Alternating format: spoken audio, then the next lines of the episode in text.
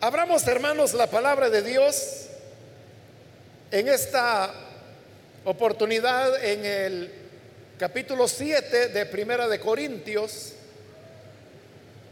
Vamos a leer en Primera de Corintios capítulo 7 los versículos que corresponden en la continuación del estudio que estamos desarrollando en esta carta.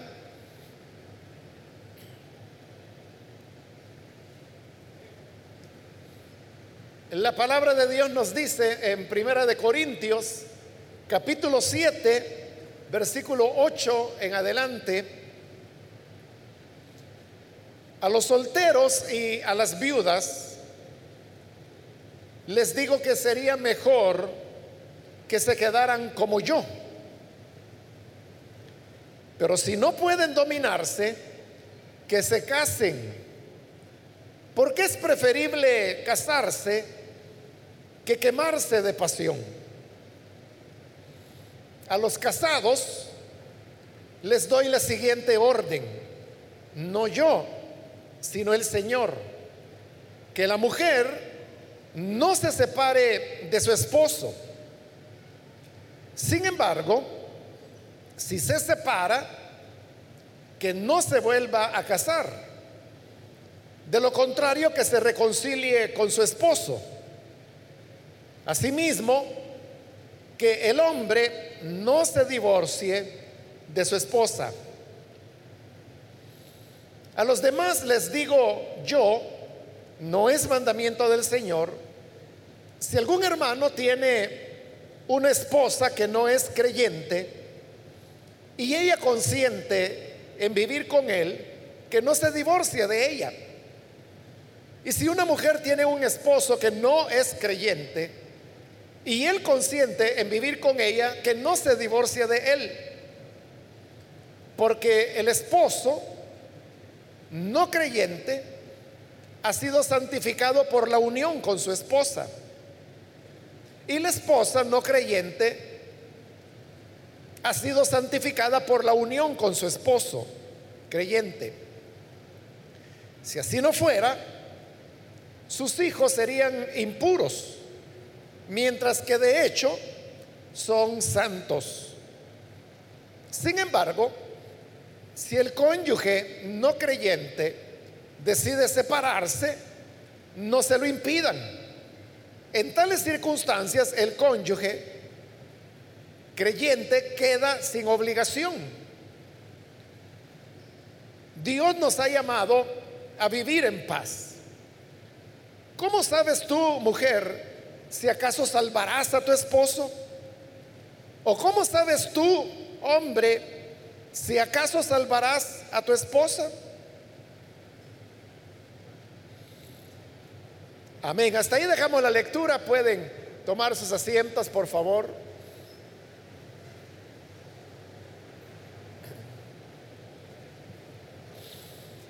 Hermanos, el día de ahora continuamos con el estudio de este capítulo 7 de Primera de Corintios, en el cual Pablo está respondiendo a algunas preguntas que la iglesia le hizo sobre el tema del matrimonio.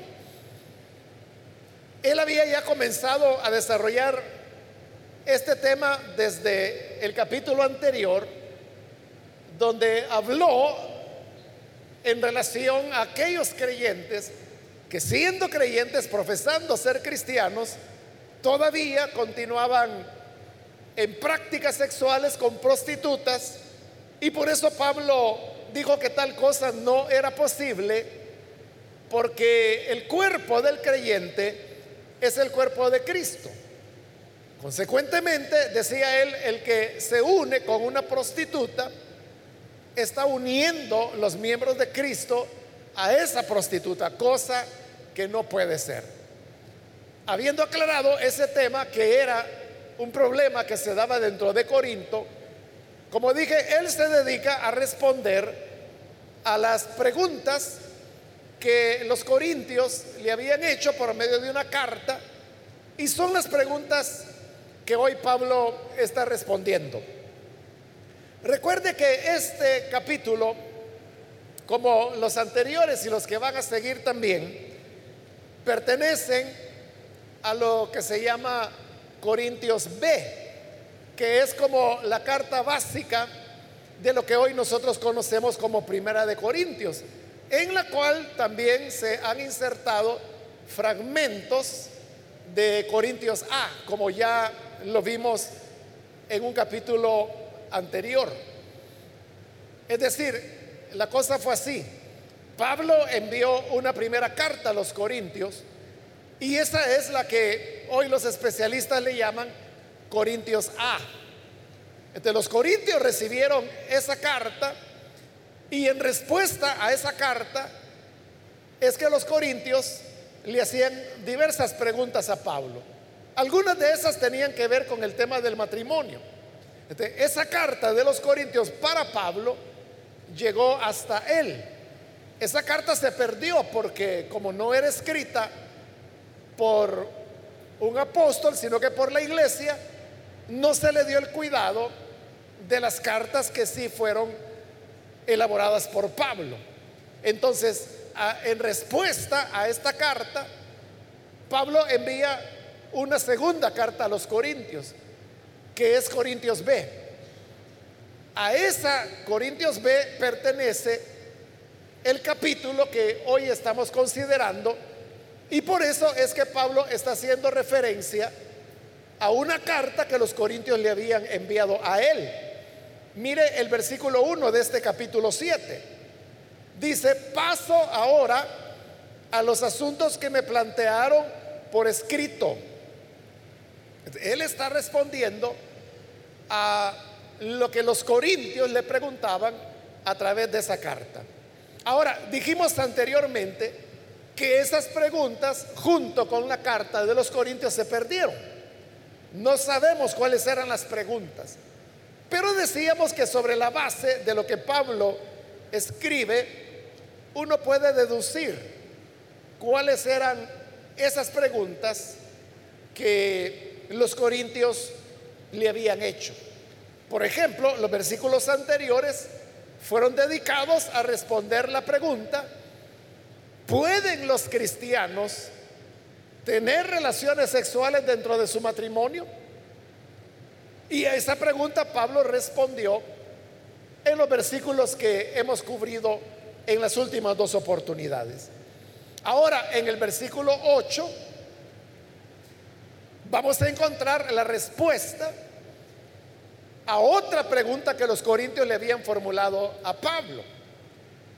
Esa pregunta era, las personas que han enviudado se pueden casar de nuevo.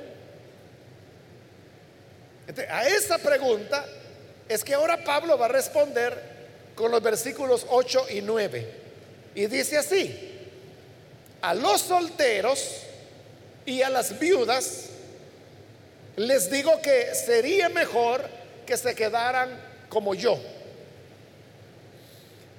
antes de examinar la recomendación que Pablo da, ahí tenemos que hacer una aclaración importante. Porque note lo que dice el versículo 8.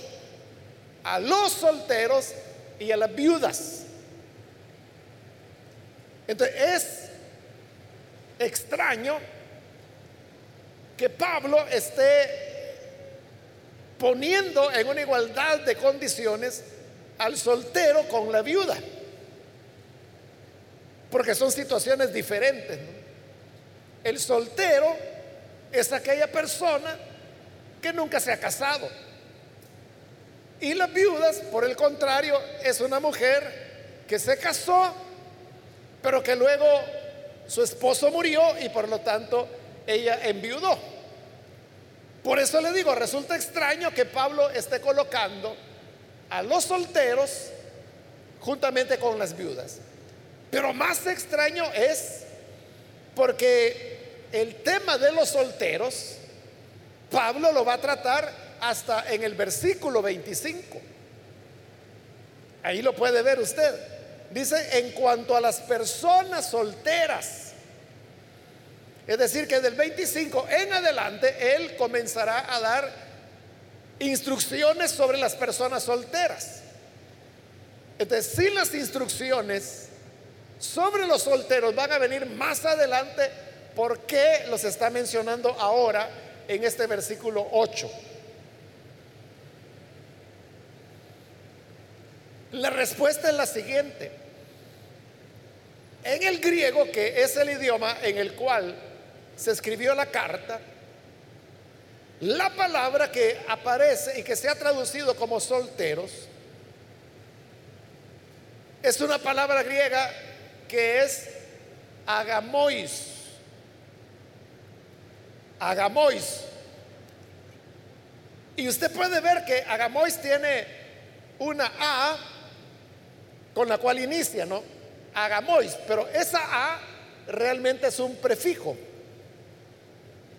Que en el griego el prefijo A es de negación. Entonces la palabra agamois lo que literalmente significa es no casado. Fíjese, no significa soltero, sino que significa no casado. Si uno leyera literalmente el griego, lo que Pablo diría es a los no casados y a las viudas, les digo que sería mejor que se quedaran como yo. Pero aquí viene el otro detalle que nos va a responder el enigma y las preguntas que nos hacíamos de por qué ahí aparece la palabra soltero. Bueno, ya comenzamos a ver que esa no es la traducción más adecuada. Ni la Reina Valera ni la NBI, porque las dos traducen solteros. Pero debería decir no casados. Y esta es la explicación. Sucede que en el griego sí existe la palabra viudo, pero es una palabra que casi nunca se usa.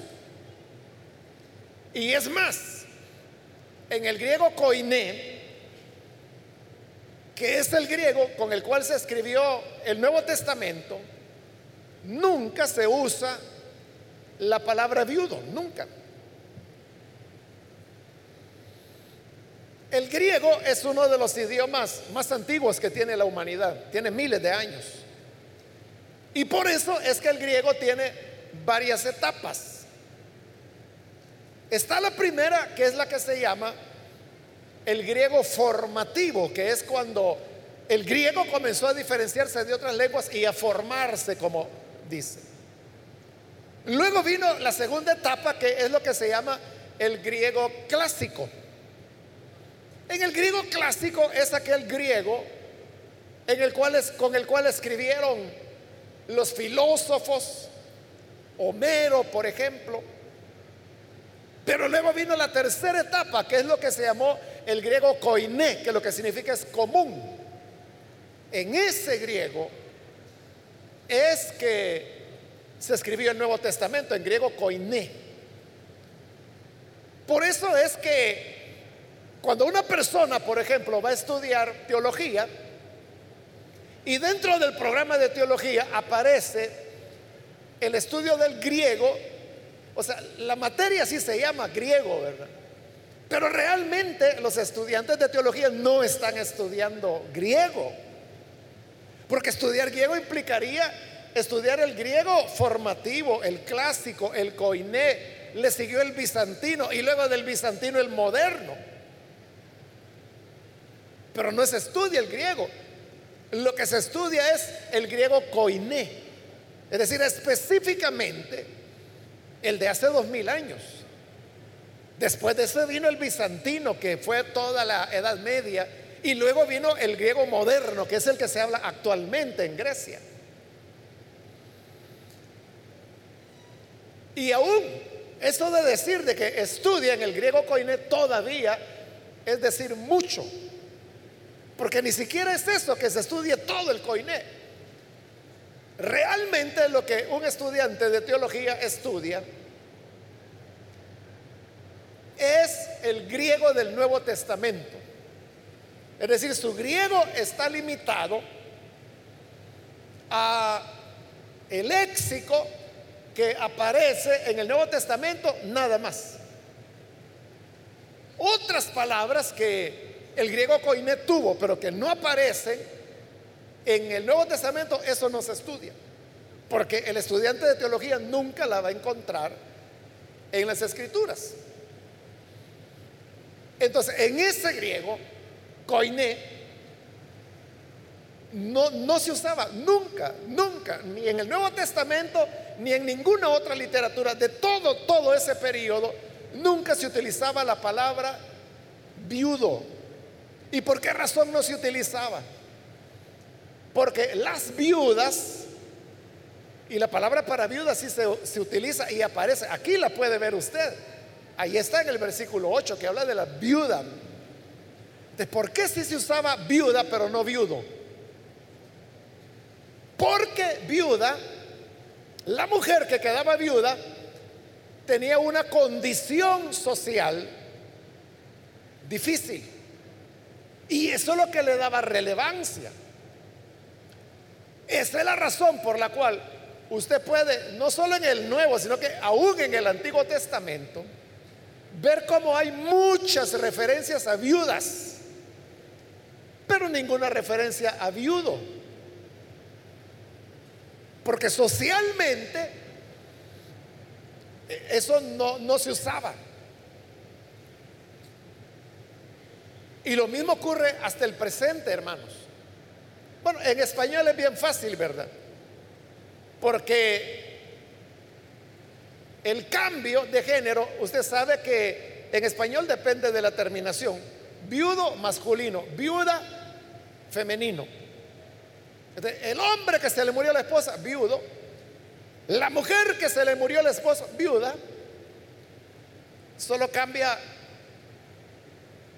el sufijo, se llama, que es el que determina el género de el nombre o el sustantivo. En ese caso, viudo o viuda. Pero hay otros idiomas hoy, hoy en día, en los cuales Casi no se usa tampoco la palabra viudo, aunque existe.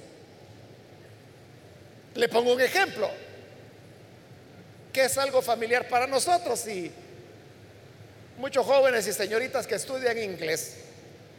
Si yo le pregunto cuál es la palabra en inglés para viuda, algunos hasta lo están diciendo ya, ¿verdad? ya saben cuál es la palabra para viuda.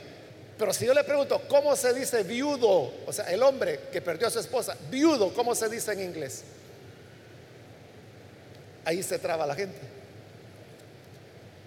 Por la misma razón, imagínense, y estamos hablando del siglo XXI. Eso es lo que ocurría acá. Agamois lo que significa es no casado.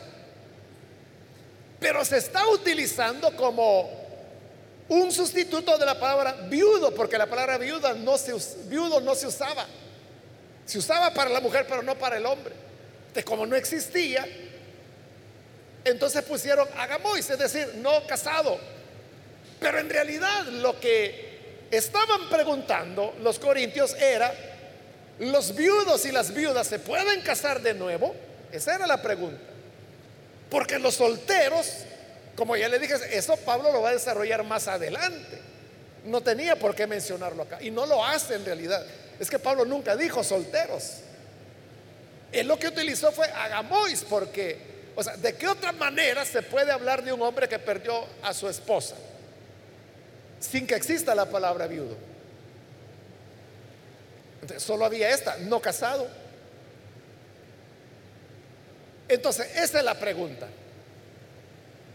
¿Pueden los viudos y las viudas casarse de nuevo? Y Pablo responde, les digo que sería mejor que se quedaran como yo. Pablo ya ha manifestado que él tiene una preferencia para que las personas mejor no se casen, que queden solas. Pero él mismo ha reconocido, y con eso terminábamos la semana anterior, cuando él decía, aquí cada uno tiene su don de parte de Dios. A unos Dios les dio el don de continencia. A otros Dios les dio el don del matrimonio. Entonces, como esa es la realidad, Pablo no podía imponer su deseo. Él dice, a mí me gustaría que si enviudaron, se queden como yo, que se queden sin volverse a casar. Pero en el 9 dice, pero si no pueden dominarse, que se casen, porque es preferible casarse que quemarse de pasión. Cuando nosotros hablamos de un viudo o una viuda, lo que imaginamos es un hombre muy mayor o una ancianita ya. La viuda decimos, y nos imaginamos una ancianita. Pero recuerde que en esta época la expectativa de vida era muy, muy corta. Y además por el tema de las guerras, las enfermedades, no habían antibióticos. Una infección que hoy usted puede tratar con un antibiótico suave, mataba a cualquier persona en esa época. había personas que enviudaban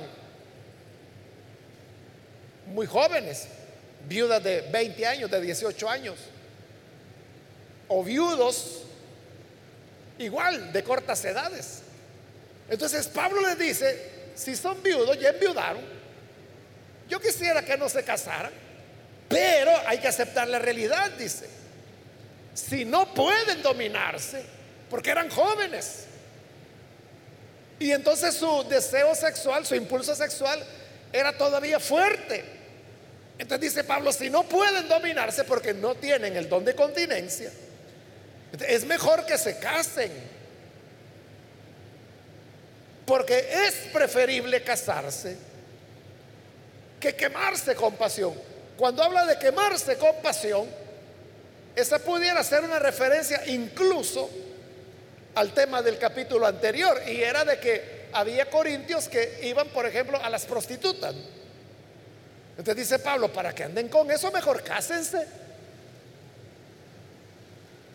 Entonces, los viudos, las viudas, si lo desean, pueden casarse de nuevo, no, hay ningún problema. Si no quiere hacerlo, no lo haga. Porque hay personas que son así, ¿verdad? Sobre todo las mujeres. Enviudan y dicen, yo no me voy a volver a casar. Y nunca más se vuelven a casar porque dice, yo voy a ser fiel a mi esposo. Y él ya murió. Pero hay, hay viudas que dicen, no, yo no me vuelvo a casar. Yo me casé con mi esposo, él ya falleció, él me está esperando. Así que no voy a llegar con otro, sino que voy a guardarme. y, y se guardan.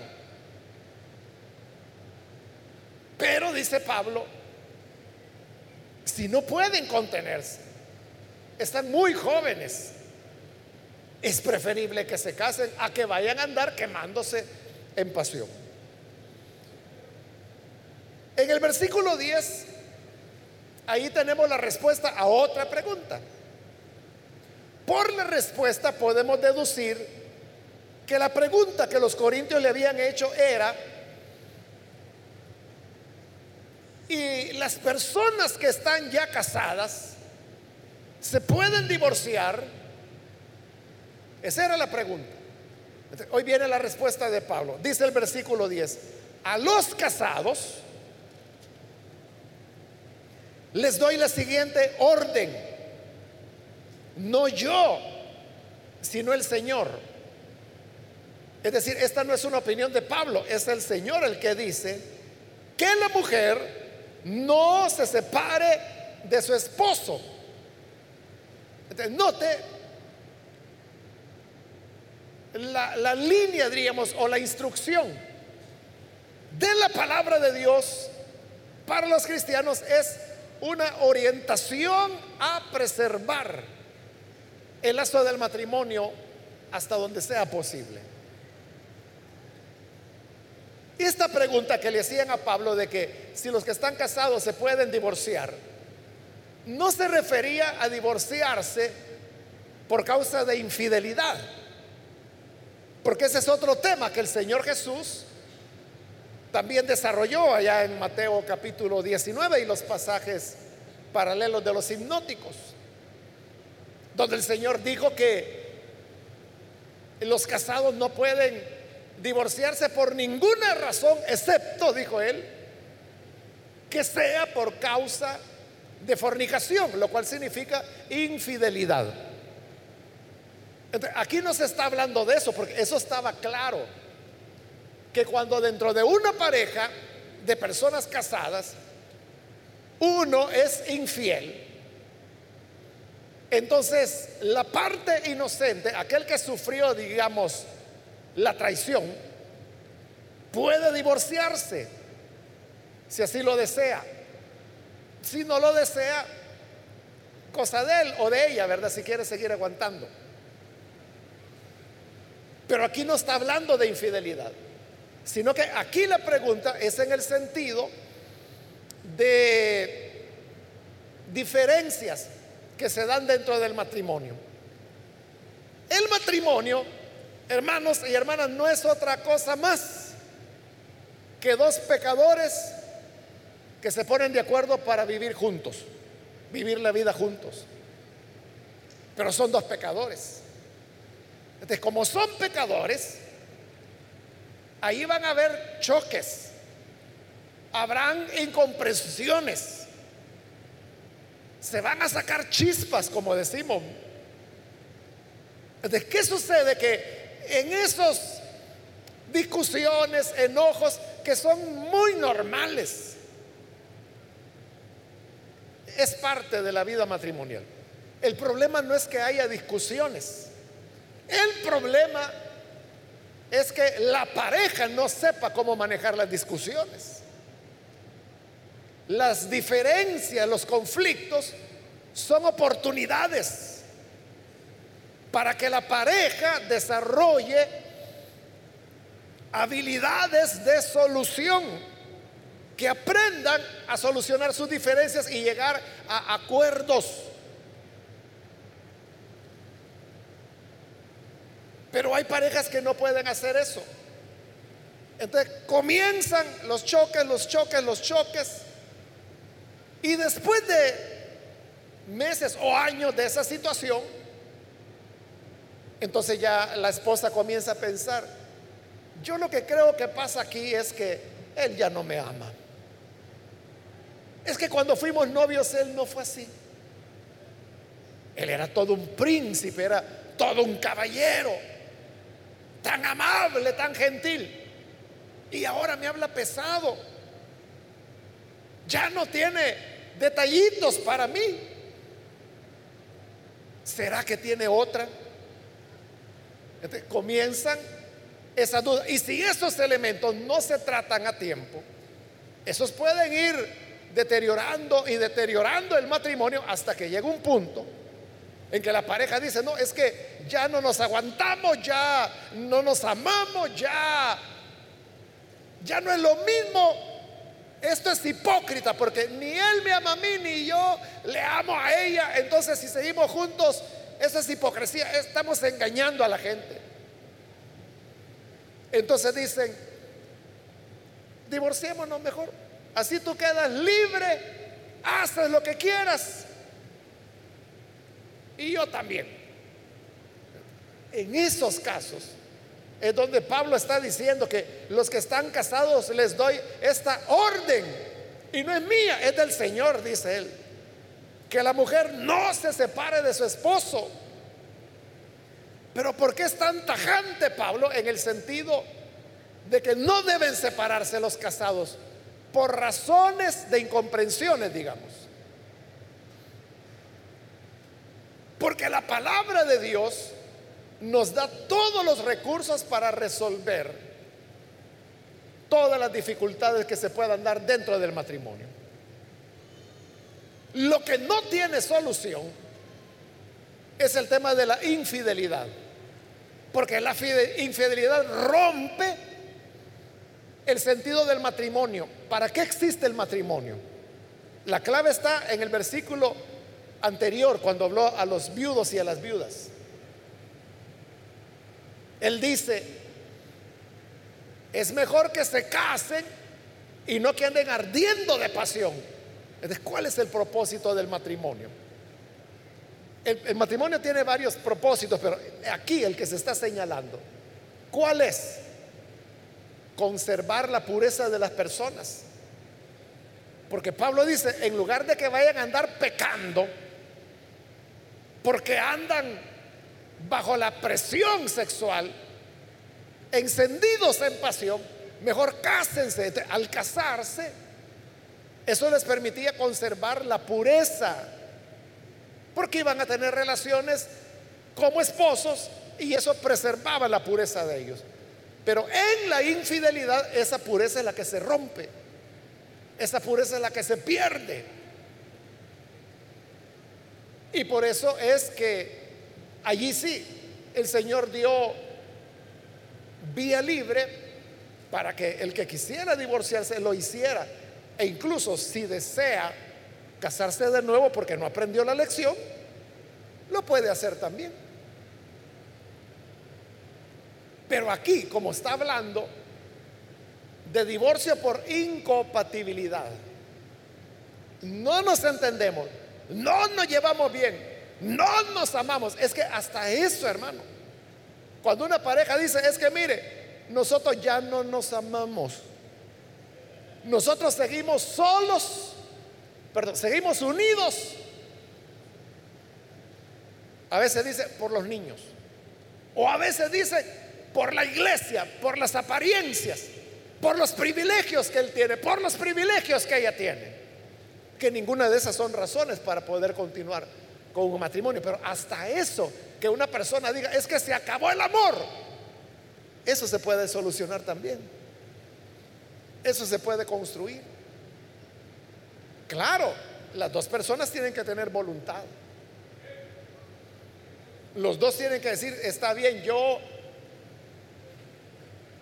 voy a hacer el esfuerzo, tengo la disposición de que aunque yo ya no amo a esta persona ni me siento amado por él o por ella,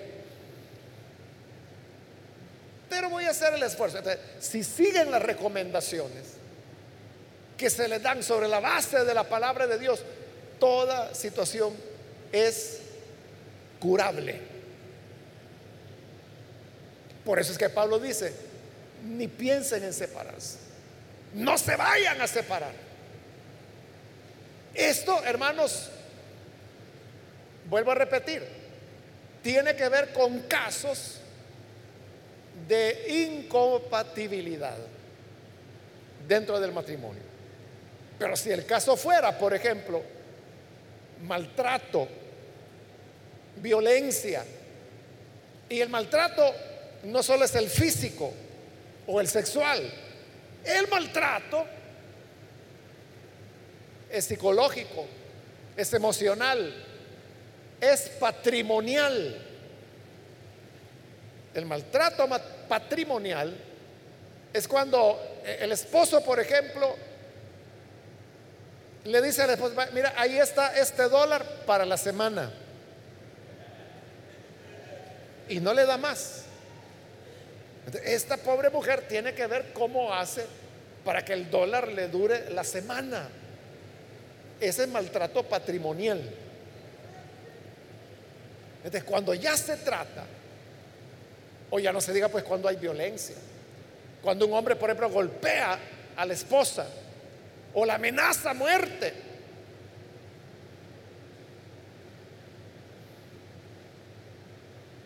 Uno no puede, hermanos, insistir con esa pareja y decirle, no, es que mire, la Biblia dice que no se separe, es que ahí se trata de la vida de la persona. Dios nunca va a pasar encima del valor que una persona tiene por una cuestión de carácter formal, diríamos.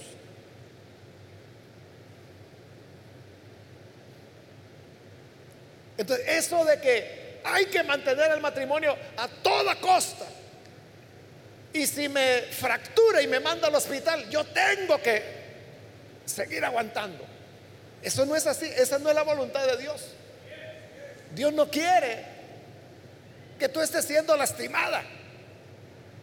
Y de igual manera Dios tampoco quiere que el hombre sea lastimado.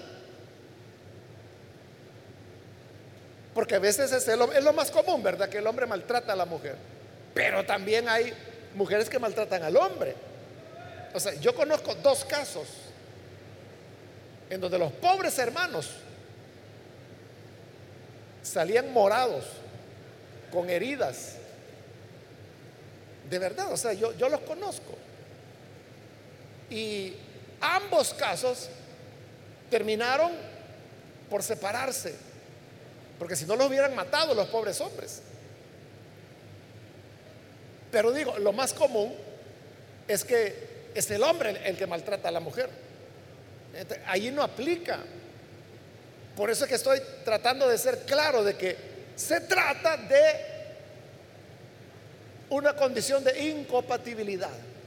Entonces dice, es que él piensa de una manera, yo pienso de otra. Es que yo pienso así, yo pienso así.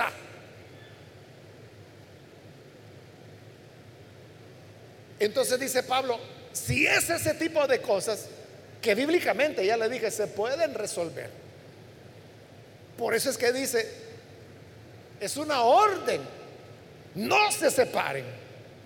Y versículo 11 dice, sin embargo, si se separa, es decir, aunque él está diciendo que no se separen, pero digamos que uno de los dos cónyuges digo, es que ya no aguanto, yo me voy con mi mamá y se va y se lleva sus cosas. Ya se separó. bueno, ni modo, ¿verdad? Ya se separó. Entonces dice Pablo, si se separa, que no se vuelva a casar. Es decir, están separados, pero no divorciados y tampoco pueden casarse con otra persona. Ahora, si no puede estar solo y no puede casarse con otra persona, entonces dice Pablo, que se reconcilie con su esposo. Asimismo, que el hombre no se divorcie de su esposa. Es decir, la enseñanza es, deben resolver las cosas. Si no lo logran hacer y por eso se separan, permanezcan separados pero sin casarse. Y si no pueden estar sin mujer, entonces reconcíliense y vuélvanse a unir. Entonces, vea, la intención es conservar el lazo del matrimonio, pero conservarlo, repito, cuando son elementos de comprensión, como decimos. Es que mire, lo que pasa es que ella no me comprende. Es que mire, lo que pasa es que él no me apoya. Cosas así, ¿verdad? Ahora, si es violencia, si es maltrato, eso es otra cosa. Dios no quiere que esté siendo torturada, amenazada, violada. Porque el hecho de que estés casada con un hombre no significa que él te puede forzar a tener relaciones sexuales, aunque sea tu esposo, cuando tú no quieres. Eso se llama violación. Esta no es la voluntad de Dios. Que tú estés siendo violada legalmente porque se trata de tu esposo solamente. No. Se recuerda lo que Pablo dijo y que lo vimos la semana anterior. Todo debe ser por común acuerdo. Entonces nadie debe forzar a la otra persona. Y aunque estén casados, le digo, es violación cuando no, la persona no quiere y sin embargo se lo impone. Todo, todo debe ser por común acuerdo. En el versículo 12 va a, a responder otra pregunta. Por la respuesta que Pablo da, se puede deducir que la siguiente pregunta que los corintios le hicieron era, hermano Pablo, y aquellas parejas aquellos hermanos que están casados, pero están casados con un incrédulo, ¿tienen que seguir con el incrédulo o tienen que separarse del incrédulo? Esa es la pregunta que le hicieron. Hoy Pablo va a responder. Dice versículo 12, a los demás les digo yo, no es mandamiento del Señor. Si algún hermano tiene una esposa que no es creyente, y ella consiente en vivir con él, que no se divorcie de ella. Y lo mismo lo contrario, versículo 13, si una mujer tiene un esposo que no es creyente y él consiente en vivir con ella, que no se divorcie de él. Entonces la instrucción es, está bien. Eso es lo que se llaman los matrimonios mixtos, hermanos. Cuando un creyente, perdón, son dos personas que se casaron en algún momento de su vida, sin ser creyentes ninguno de los dos. Y cuando ya están casados, algún tiempo después, uno de los dos cree, ya sea el esposo o la esposa. ¿De qué puede hacer el que está casado con un incrédulo? Pablo dice, si e, todo depende del incrédulo, Si el incrédulo está de acuerdo y dice, está bien, no hay problema. Si quieres ir a la iglesia, anda a la iglesia. Si quieres ir a los ayunos, anda a los ayunos. Si quieres ir a la vigilia, anda a las vigilias. Hay esposos que le dicen a sus esposas, yo te voy a ir a dejar. O sea, no se oponen. Entonces dice Pablo, si el incrédulo consiente en continuar con su esposa creyente, no lo deje, siga con él. Y a la inversa, ver. Si la mujer es la incrédula, pero ella le dice, está bien, hijo, anda a la iglesia. Porque veo que desde que fuiste a la iglesia has cambiado para bien. Así que papito, Dios te bendiga, anda a la iglesia. Yo aquí me quedo cuidando a los niños, anda vos a la iglesia. Esta mujer es incrédula, pero no tiene nada en contra de continuar con su esposo creyente. Entonces dice Pablo, no la deje, siga con ella. Y hoy va a dar la razón, versículo 14, porque el esposo no creyente ha sido santificado por la unión con su esposa, que si es creyente. ¿Qué quiere decir Pablo con eso de que el incrédulo es santificado? No significa que por el hecho de que una persona está casada con un creyente, automáticamente se hizo santo. No, no. Es que aquí tenemos que ir al origen de la palabra santo o santificado. ¿De dónde viene la palabra santo? En realidad viene desde el hebreo. Pero básicamente, santo lo que significa es estar separado, ser diferente. ¿En qué diferente un hombre incrédulo, pero que su esposa es creyente? Esa mujercita que es creyente tiene la luz de Cristo ahora. Y esa luz la trae al hogar. Este hogar ahora es diferente en el sentido de que la mujer es la creyente que trae la luz del Evangelio. Entonces, este hombre es incrédulo, pero ahora él está en una condición diferente al de cualquier otro incrédulo porque sucede que su esposa es creyente y por esa esposa la luz del Evangelio puede llegar a él. Entonces, como ese detalle hace que Él sea diferente en ese sentido, es que Pablo está utilizando la palabra santificado. Entonces, el incrédulo es hecho diferente en su esposa creyente, porque a través de ella llega la luz del Evangelio.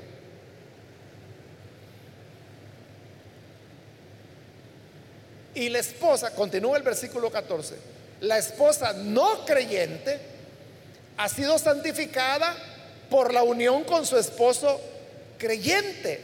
Es decir, que en la otra vía también funciona, en donde es el hombre el creyente, pero ella no. Entonces, ¿cómo es que este hombre creyente santifica a su esposa no creyente? La santifica en ese sentido de que como él trae la luz del Evangelio, está haciendo que esta unión matrimonial sea diferente, separada, a las de las demás uniones y en ese sentido esta mujer es diferente a las demás, es santificada porque está casada con un hombre que ama y teme al Señor. Pero vuelvo a aclarar, esto no es, hermanos, una autorización para que un joven diga, ah, entonces yo me puedo casar con una impía. Porque yo la voy a santificar al estar casada, casado con él. Es que aquí no está hablando Pablo de creyentes solteros que se van a casar con un incrédulo. No, no, no, no. Ese es un tema que va a tocar más adelante y que en nuestras Biblias aparece en segunda de Corintios cuando Pablo dice, "No se unan en yugo desigual con los incrédulos."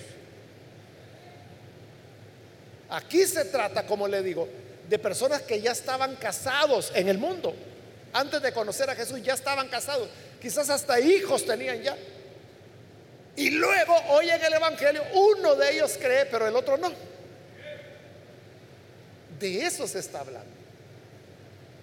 Entonces, cuando eso ocurre, el consejo de la Biblia es, no lo deje. Si el incrédulo, pues, quiere continuar con el creyente, no lo deje. Y aquí viene algo más interesante, mire, la parte final del 14. Si así no fuera, sus hijos serían impuros, mientras que de hecho son santos. ¿Por qué son santos? Porque tienen por lo menos a uno de sus padres creyente. Es decir, que ese padre, que puede ser el padre o puede ser la madre, santifica a sus hijos en el mismo sentido que como es creyente, le lleva la luz del Evangelio. Entonces, los hijos de una pareja en la cual solo uno de ellos es creyente, los hijos también tienen oportunidad de alcanzar la gracia de Dios porque tienen uno de sus padres, que puede ser él o puede ser ella, pero que con su ejemplo, su ejemplo más que todo, y sus palabras, le está enseñando a ese niño lo que es tener temor de Dios y lo que es la fe en Cristo. Entonces, por eso Pablo dice, no se separe. Si el incrédulo quiere vivir contigo, quédate con él. Así tú lo santificas. Y si tienen hijos, también santificas a tus hijos. Pero ¿qué ocurriría si alguien dijera, ah, no, como este es impío, yo no me voy a estar contaminando y se divorcia de él y deja hasta los hijos? Este hijo, ¿qué imagen cree usted que va a tener del Evangelio? Lo que este niño o niña va a decir es, la iglesia me robó a mi mamá. Llegó el Evangelio y se destruyó el hogar de mis padres. No, dice Pablo, para que eso no ocurra.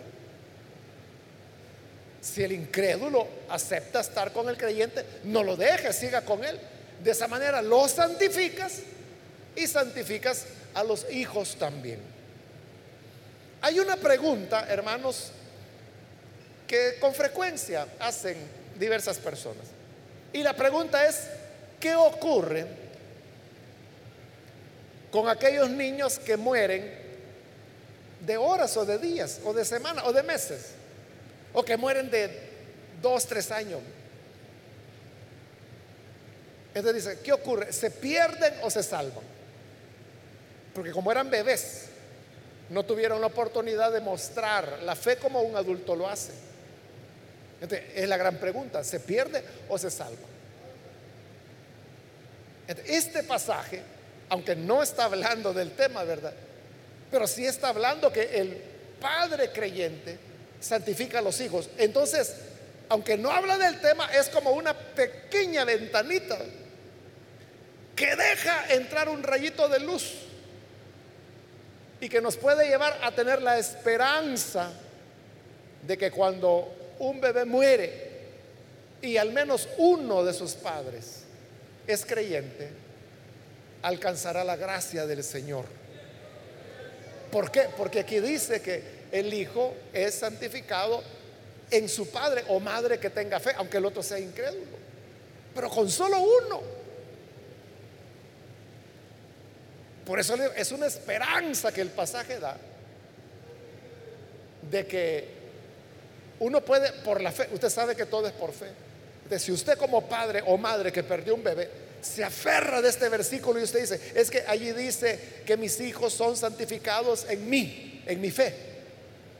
Yo creo que mi bebé es salvo. Es legítimo, esa es tu fe. Y para el que cree, todas las cosas son posibles. Amén. Versículo 15. O sea, esto que ha dicho hasta ahora es si el incrédulo no se quiere ir, ¿verdad? Que consiente vivir con el creyente. y si no quiere, ahí viene el 15.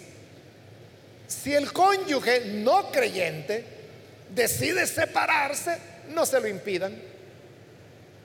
Es decir, si este incrédulo dice, no, no, no, no. No, yo no te quiero creyente. Yo quiero que vos siempre andes enseñando las piernotas. Yo siempre quiero que andes con esos escotes que te vean los pechos para que todos los demás vean la mujerona que yo me he conquistado. Pero si vas a andar ahí toda cubierta, no, yo no quiero una mujer así. Mira que ya tus uñas naturales andas, ya no andan las garras de plástico que usabas antes. O sea, porque como para todo hay gusto. hay hombres que les gustan las mujeres así, que andan medio desnudas, con las grandes garras, que se arrancan toda la ceja que el Señor nos ha hecho y se hacen un arco colorado así. Hay hombres que les encanta eso. Pero claro, cuando llegan al Evangelio, entonces ya, asientan cabeza, ¿verdad? Ya entran, se dan cuenta que el valor de la mujer no es la apariencia, no es tener cejas coloradas o verdes, sino que se da cuenta que lo que vale es lo que internamente la persona es. Entonces, si el incrédulo dice, ah, no, no, no, no, no, yo no te quiero así como que si sos muda. Yo quiero que luzcas las piernotas que tenés. La que tiene que enseñe. Así que, pero ella no quiere, no, ¿cómo vas a creer? Es que antes porque yo estaba loca si salía semidesnuda a la calle. Pero no, ¿cómo va a ser que una hija de Dios, una creyente, va a andar así? Entonces, ah, entonces si vas a estar así, te doy un mes de plazo. Y si seguís siguiendo esa iglesia, entonces yo me voy y me voy a buscar una de esas que me gustan a mí. Entonces dice Pablo, si él se quiere ir, no se lo impidan. O sea, porque ya sería mucha necedad, ¿verdad? Que esta mujercita vaya atrás. No, no, no me dejes, no me dejes. Ya, sería demasiado. Lo mismo, hermanos, en el caso inverso, ¿verdad? Que ella es la incrédula y el hombre es el creyente. Y entonces le dice, pero, pero ¿qué te pasó? Yo prefiero que los sábados vengas ahí borracho, arrastrándote, prefiero eso y no verte ahí en el culto cantando como que si sos niña. No, yo quiero un hombre de verdad. Entonces, tampoco él le va a estar rogando, ¿verdad? Es que dice, no, es que por allá yo ya me encontré otro macho, ese, ese sí. ¿Cómo va a estar él insistiendo? Es lo que Pablo dice aquí. Si el cónyuge no creyente decide separarse, no se lo impidan. En tales circunstancias, el cónyuge creyente queda sin obligación. Es decir, ya no está obligado a tener que estar con esa persona porque esa persona no quiere estar con él. Yo conozco algunos casos, no, son muchos, pero conozco casos de hombres que los abandonó su mujer porque ellos creyeron y de mujeres que el esposo las abandonó porque creyeron en Jesús y se quedaron solas, solos, siguieron adelante sirviendo al Señor. Y termina Pablo diciendo, porque Dios nos ha llamado a vivir en paz. O sea, Dios no quiere que estemos en pleitos continuos, que mira que vamos a la iglesia, no quiero. Que mira que va a haber un culto especial, no quiero. Es que mira, es el aniversario de la radio, va a estar bien bueno. No quiero. Dios lo que quiere, dice Pablo, es que vivamos en paz. No quiere, no quiere, se quiere ir que se vaya. Ahora, si ese hombre que se va o la mujer que se va incurren en infidelidad, en esa locura, en esa rebelión, ahí ya cambió la cosa, porque hoy ya no es por ser un matrimonio mismo, hoy ya es por causa de infidelidad. Y ya dijimos que en la infidelidad, la, la escritura da la opción de que si la persona lo desea, se puede divorciar, incluso se puede casar de nuevo, si así lo desea. Y termina Pablo este pensamiento haciendo algunas preguntas en el versículo 16. ¿Cómo sabes tu mujer si acaso salvarás a tu esposo? ¿O cómo sabes tú, hombre, si acaso salvarás a tu esposa? ¿Qué es lo que está diciendo Pablo? No lo abandones. Si él quiere vivir contigo, no lo abandones.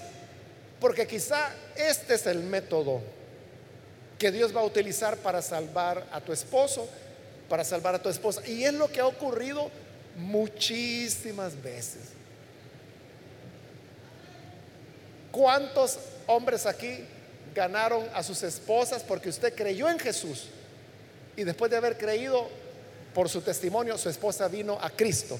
Levanten la mano los hermanos que así fue en el caso de... Ya vio, miren, hay, varios. Ahora, ¿cuántas hermanas hay acá que fueron las primeras en creer en Jesús? Y su esposo siguió siendo incrédulo, pero por su fe, por su perseverancia en la iglesia, por su testimonio, logró ganarle para Cristo. Levanten la mano los las hermanas que lograron eso. Otro poco, miren. Eso es lo que Pablo está diciendo ahí. Tú no sabes si vas a salvar a tu esposo, si vas a salvar a tu esposa mientras consienten vivir, uno tiene que estar ahí y tiene que estar orando, dando buen testimonio, como dice Pedro, que hay maridos incrédulos que son tan intolerantes que no permiten que sus esposas le digan ni una palabra acerca de Cristo ni del Evangelio. Mira, no me vayas a hablar de la iglesia. Yo no te impido que vaya a salir ese, pero por favor, aquí en mi casa, aquí no me vas a hablar nada de la iglesia. Entonces son esposos así intolerantes. Entonces dice Pedro, estos esposos que no pueden ser ganados por palabras, pueden ser ganados por medio de la conducta de sus esposas. Porque no necesitan palabras, con su conducta les están mostrando lo que es el Evangelio. Y no van a aguantar mucho, van a terminar pronto a los pies del Hijo de Dios. Amén, gloria a Dios. Bueno, hermanos, ahí hemos respondido. Tres preguntas serían que los corintios le hicieron a Pablo. Hay más preguntas, pero las vamos a ver en los siguientes versículos. Por ahora, ahí hay varias lecciones ¿no? que aprendemos. La primera es que los viudos y viudas, si lo desean, pueden casarse de nuevo, no hay ningún problema. Los que ya están casados no deben separarse, a menos, como dije, cuando hay casos de abuso, de violencia, de maltrato. Pero si son cuestiones de incompatibilidad, no deben separarse ni divorciarse. Y si se separan, deben reconciliarse. Y lo último es que aquellos que se casaron en el mundo antes de conocer a Cristo, pero que luego uno de ellos creyó, si el incrédulo continúa a su lado, no lo deje, porque ese puede ser el camino por el cual le ganes para el Señor. Amén. Vamos a cerrar nuestros ojos y vamos a inclinar nuestro rostro.